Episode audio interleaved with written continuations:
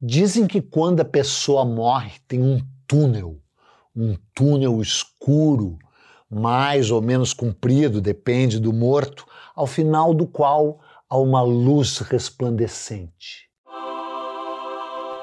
Pois Juscelino Kubitschek de Oliveira esteve muito cedo diante desse túnel, no qual houve muita morte, mas não a dele. Você já viu isso, talvez, na primeira parte do episódio do JK. Era um túnel na Serra da Mantiqueira, durante a Revolução Constitucionalista de 1932, a chamada Guerra Paulista. E ao final daquele túnel, a luz que JK viu acabou sendo estranhamente a luz da política. É, eu não vou te contar toda essa história de novo. Você, se quiser, vai lá ver a primeira parte do episódio. Mas depois de ter sido médico durante essa chamada Guerra Paulista, o JK acabou se envolvendo até involuntariamente na política, se tornou deputado, se tornou prefeito de Belo Horizonte e aí se viu de repente diante de um outro túnel o túnel escuro da morte de Getúlio Vargas. Porque assim que virou político, o JK acabou por, por esses meandros sinuosos da política se vinculando com Vargas. Até que no dia 24 de agosto de 1954, quando era governador de Minas Gerais, ele recebeu um telefonema do Gustavo Capanema, que era o grande, o extraordinário ministro da Educação do Vargas, e disse: liga o rádio. O JK ligou o rádio. Ele tinha ido dormir às 4h45 da manhã e já estava de pé às seis e pouco da manhã por causa da crise que o Brasil vivia. Ligou o rádio e estava a voz do Carlos Lacerda, o golpista dos golpistas, dizendo: Avenida Presidente Vargas vai passar a se chamar Avenida Major Rubens Vaz. é, é. Depois vai descobrir qual é a história da Avenida Presidente Vargas e quem foi o Rubens Vaz, tu ainda não sabe. E aí, cara, ele, eh, o, o rádio interrompe as, as narrações e vem a notícia: Getúlio Vargas está morto. Cara, o JK logo em seguida consegue armar um avião, vai para o Rio de Janeiro, consegue chegar a pé no Palácio do Catete, às 11 da noite daquele dia, onde o Getúlio está sendo velado. Ele olha para o corpo do para a face pétrea do Getúlio e diz para as pessoas próximas a ele: terrível, especialmente para mim, que não tive pai. E as pessoas em torno olham umas para outras e comentam: está aí o próximo presidente do Brasil. E a profecia se cumpriu, porque você vai ver agora, na segunda parte do extraordinário episódio sobre JK, a presidência de JK. Vem pra cá, vem pra cá, conviver com o JK. Eduardo Bueno é Peninha, contando a história do Brasil como ninguém. No podcast do canal Buenas Ideias, não vai cair no Enem. É, cara, é. A morte do Getúlio mudou toda a história da política no Brasil, né? Porque é o seguinte, cara, a, a, a, o que ia acontecer em 1955 ia ser totalmente diferente do que aconteceu. Totalmente diferente. Inclusive, o JK não ia ser presidente do Brasil, pode ter certeza. Porque o Getúlio mantinha tal controle sobre a política brasileira que o presidente do Brasil ia ser o Ademar de Barros. É isso mesmo, o Ademar de Barros. Algum dia eu vou ter que fazer um episódio sobre o Ademar de Barros, né? É, que, que é o cara. Não, então não vou fazer um episódio sobre o Ademar de Barros, disseram não de lá. Que é o cara que criou aquela frase roubo, mas faço, né? Que era um governador populista, um governador demagogo, né? Aliás, cara, essas eleições de 1955, elas foram todas feitas sobre a sombra do Getúlio. Tinha três vertentes do, do getulismo concorrendo. O, o Juarez Távora, que era um tenente revolucionário lá da primeira fase do Getúlio, né, os tenentes rebeldes de 1930. O JK, que representava o desenvolvimentismo estatista, a presença do Estado e parará do, do Getúlio, assim que digamos, de, de, de, por volta dos anos 40, 45, e o Getúlio, pai dos pobres, populista demagogo, que era o Ademar de Barros. Esses três caras concorreram numa das mais polarizadas e incríveis uh, eleições do Brasil, e aí, por uma mínima margem, o JK ganhou. Só que daí não queriam que ele tomasse posse, porque ele não tinha tido a maioria absoluta e teve o tal golpe preventivo do Marechal Lott. O golpe preventivo de Lott, o único golpe militar legalista da história do Brasil. E aí, depois de muita turbulência, o JK, enfim, acabou tomando posse no dia 31 de janeiro de 1956 para se tornar o presidente que o presidente. Telegrama para o senhor Eduardo Bueno? Não, deve ser engano, porque eu sou do WhatsApp, não sou do Telegram. É um telegrama, Tele... senhor. Telegrama de papel? De papel, de papel. É, é para ler? Abrir e ler, aham. Uhum. Mas assim, no meio do programa? É urgente. Urgente? São boas notícias? Só lendo para saber. Tá bom, obrigado. Telegrama. Telegrama, já recebeu o telegrama? É telegrama. Vamos ver o que diz o telegrama. Não é para Eduardo Bueno, é para Milton Bueno. Caro Milton, queira, junto com Beatriz, aceitar meu profundo agradecimento por pela carinhosa recepção, pelo jeito como me receberam, eu li errado, pelo jeito como me receberam, transformando durante alguns dias sua casa em minha própria casa. Abraços, Juscelino Kubitschek. Juscelino Kubitschek, Juscelino Kubitschek, é, é, é, é, Juscelino Kubitschek, um telegrama para meu pai, para minha mãe, você já viu aqui que ele esteve na minha casa. Então tu quer que eu diga o quê? Se, o JK se transformou a partir de 31 de janeiro de 1956 do que no melhor presidente da história do Brasil, num presidente inigualável, num presidente maravilhoso. Eu não vou dizer aqui que a inflação era 7% em 1957 e aí depois passou a 40 40% em 1959. Eu não vou dizer que foi ele que iniciou a era das da, da grande corrupção entre as grandes empreiteiras do Brasil. Eu não vou dizer que foi ele que transformou um pequeno açougue na futura JBS. Eu não vou dizer que foi ele que acabou com a rede uh, férrea nacional e aí botou o Brasil na era do automóvel, essa coisa. Eu não vou dizer. O que eu vou dizer, cara, o que eu vou dizer é que o Brasil cresceu 8% ao ano durante os anos JK. O que eu vou dizer é que ele era o presidente sorriso. O que eu vou dizer é que ele é o cara que construiu uma uma cidade no meio do nada, a maravilhosa Brasília, cuja história você também já viu aqui no canal Buenas Ideias, aqui ó, aqui ó, veja a história de Brasília. Eu não vou dizer que Brasília é um lugar horrível, eu não vou dizer que os candangos que construíram Brasília depois foram enxotados lá para, para a cidade satélite, Ceilândia, etc. Tal. Também não vou dizer que, que ao tirar uh, o centro político do Rio de Janeiro e levá-lo lá para as lonjuras do Planalto, ele conseguiu tornar a política muito mais distante, arrogante, asséptica. Não vou dizer nada disso. O que eu vou dizer, cara, é que ele inaugurou um período tão radioso, e é verdade, embora o resto também fosse verdade, um período tão radioso, um período tão cintilante, que em 1958, o ano que não deveria ter acabado, é, que nem escreveu o nosso amigo aqui, esqueci o nome agora, o ano que não deveria ter acabado, 1958, e aí o grande crítico Roberto Schwartz que, que ele diz do ano de 1958? O que, que ele diz do ano de 1958? O Brasil estava irreconhecivelmente inteligente. Hein?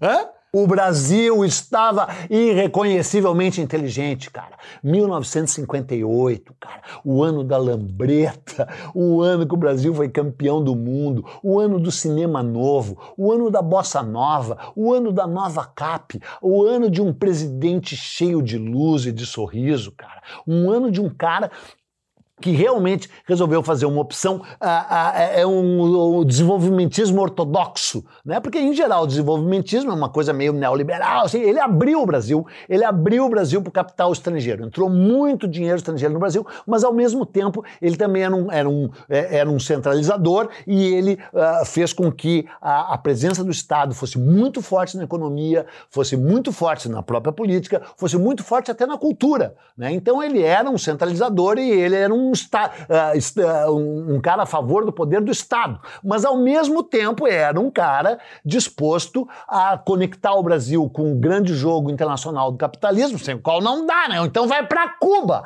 né? Ah, aliás, em 59, logo teríamos Cuba, né? Que também mudaria todo esse tabuleiro. Aliás, esse tabuleiro já muda antes, essa questão de perseguição ao comunismo já muda antes, porque os milicos não queriam deixar o JK assumir dizendo que ele era comunista.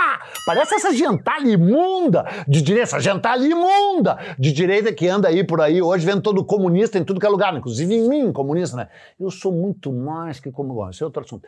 O assunto é que quando o JK toma o poder, ah, ah, graças ao golpe do lote, ele em seguida tem que enfrentar duas rebeliões militares que as pessoas mal sabem que aconteceu. Jacaré Canga e Aragarças. Do- ah, algum dia talvez eu fale. As pessoas esquecem. Jacarecanga no Pará e Aragarças foram duas tentativas eh, de rebelião militar que acabaram dando em nada. Mas a direita e a direita militar ficou durante um bom tempo querendo per- ah, perseguir o JK. Mas o que aconteceu foi que o JK, primeiro, botou militares em cargos chaves. É, vários militares em cargos chaves, sabia? Botou militares em cargos chaves. Deba, imagina botar militar. Botar militar em cargos chaves. Bom, botou militares em cargos chaves, depois eh, investiu na indústria bélica, comprou um porta-aviões para o Brasil. Tem até uma musiquinha, tem até uma musiquinha do Juca Chaves. Juca Chaves ficou indignado que o Brasil comprou um, um porta-aviões por milhões e fez uma musiquinha. Brasil já vai à guerra, comprou um porta-aviões, um, um Viva para a Inglaterra de 82 bilhões, mas que ladrões. Vai tocar a musiquinha aqui se eu encontrar, né? Então, com esse governo que se pode dizer, de certa forma, de centro, que nem o canal Buenas Ideias. O canal Buenas Ideias é um canal centrado, não é? Canal centrado, canal isento, um canal que não puxa para nenhum lado, que nem o JK, entendeu? Começou a fazer esse governo, agora falando sério daí, um governo com um certo equilíbrio, papapá, papapá, e aí acabou com o seu charme radiante, conquistando várias, várias porções que ah, inicialmente eram contrárias a ele, né? Apostou, como você sabe, na indústria automobilística, né? Daí começou a dar tudo certo, cara, campeão do mundo, né? O Brasil nunca tinha sido campeão do mundo no futebol. Tá aqui, ó, Mané, ó, Mané, Mané Garrincha, Mané, Mané, esse aqui é o Mané, ó. Cara, foi, foram anos fulgurantes, foi um ano que o Brasil projetou uma ideia de modernidade que tem gente que acredita até hoje, e ela está diretamente ligada a essa figura do JK. O JK que mandou um telegrama lá para casa. E aí, mas depois, porque Aí, cara, a verdade é que ele endividou muito o Brasil com o seu plano de metas, né? 50 anos em 5. Nem vou falar do plano 50 anos em 5, mas ele construiu uma cidade, né, cara, em 40 meses. É um prodígio. Ele inaugurou a cidade no dia 21 de abril de 1960, quando ainda faltava um ano para ele sair do, do, do do, do governo, né, cara? E aí, ah, não, tava quando ele já tava quase saindo do governo. O fato é que dizem que maquiavelicamente, cara, ele não quis fazer um sucessor, ele não quis fazer um candidato forte do PSD, o partido dele, porque ele sabia que a bomba ia estourar da grana, porque ele tinha gastado mais do que arrecadado. O FMI, inclusive, suspendeu os empréstimos ao Brasil, de tanto que o Brasil já estava endividado. E aí o JK genialmente pensou o seguinte: vou deixar o DN ganhar. É, vou deixar o DN ganhar.